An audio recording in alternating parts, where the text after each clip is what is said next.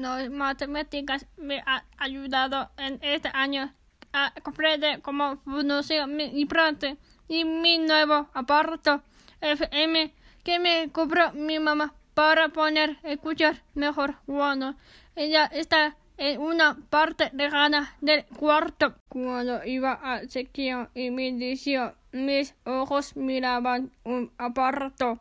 que emitía una serie de ondas y no sabía qué era. Hoy que son gráficas de las funciones sino o sino tangente, cotangente, cosecante y secante representan todas en un plano y lo que están determinado mediante el análisis de estas gráficas son la amplitud, es decir, el valor máximo y mínimo del sonido que llega a mi cerebro,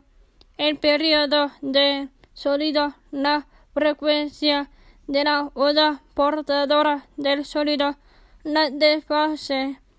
o el desplazamiento de la onda de sonido si hay intervalos en los cuales escucho más o intervalos en los que escucho menos. Hoy, gracias a las matemáticas y al estudio de las funciones trigonométricas, ya puedo conocer las expresiones que rigen el comportamiento de las ondas del sonido que llega a mi cerebro.